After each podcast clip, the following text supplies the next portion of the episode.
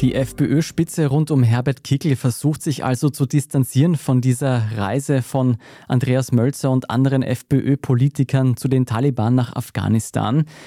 Jan-Michael Machert, wie muss man es sich dann erklären, dass FPÖ-Politiker auf eigene Faust das Gespräch mit Islamisten suchen? sagen wir so, es gibt im Rechtsextremismus eine ziemlich interessante Diskussion, die zwar sicherlich noch ein Minderheitenprogramm ist, garantiert, aber in neurechten Kreisen gab es rund um den Sieg unter Anführungsstrichen der Taliban in Afghanistan vor zwei Jahren im Spätsommer ziemlich interessante Wortmeldungen, nämlich aus extrem rechten Kreisen.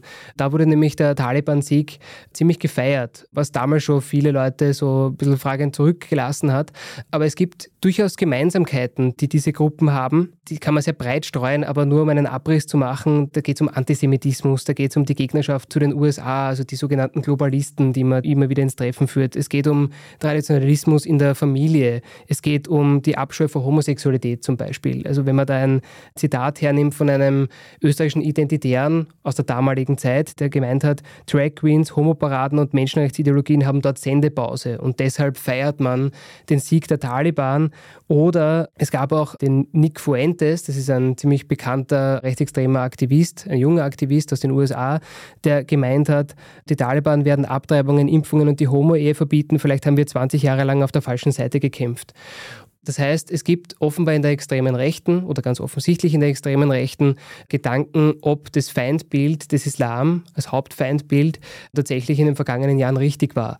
Und unterstützt wird diese These momentan auch durch ein Buch, das erschienen ist, erst Anfang des Jahres oder rund um den Jahresbeginn, aus der deutschen extremen Rechten, die eben auch sich die Frage stellt, stehen wir nicht auf einer Weggabelung? Das Thema Musliminnen und Muslime in Europa, das lässt sich nicht verdrängen und verändern, so wie das die extreme Rechte gerne gehabt hätte die vergangenen Jahre.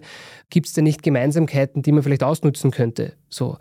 Ist absolut, wenn man mit, mit Expertinnen und Experten spricht, die sich mit dem Spektrum beschäftigen im Rechtsextremismus, sagen, es ist ein Minderheitenprogramm. Das ist sicherlich auch der Fall, weil es auch unter extremen Rechten auch als umstritten gilt.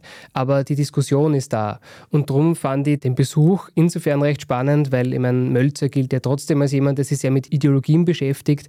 Darum fand ich diesen Austausch nicht uninteressant, vielleicht auch dahingehend. Vielleicht ist es schon zu weit gedacht, aber es könnte ein Aspekt sein.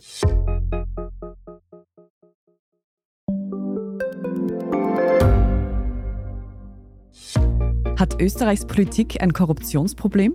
Wie wird der Ukraine-Krieg enden? Und warum wird alles immer teurer? Ich bin Tobias Holub. Und ich bin Margit Ehrenhöfer. Wir stellen die brennenden Fragen unserer Zeit. Und die Standardredaktion liefert Antworten. Im Thema des Tages, Montag bis Freitag um 17 Uhr, überall, wo es Podcasts gibt.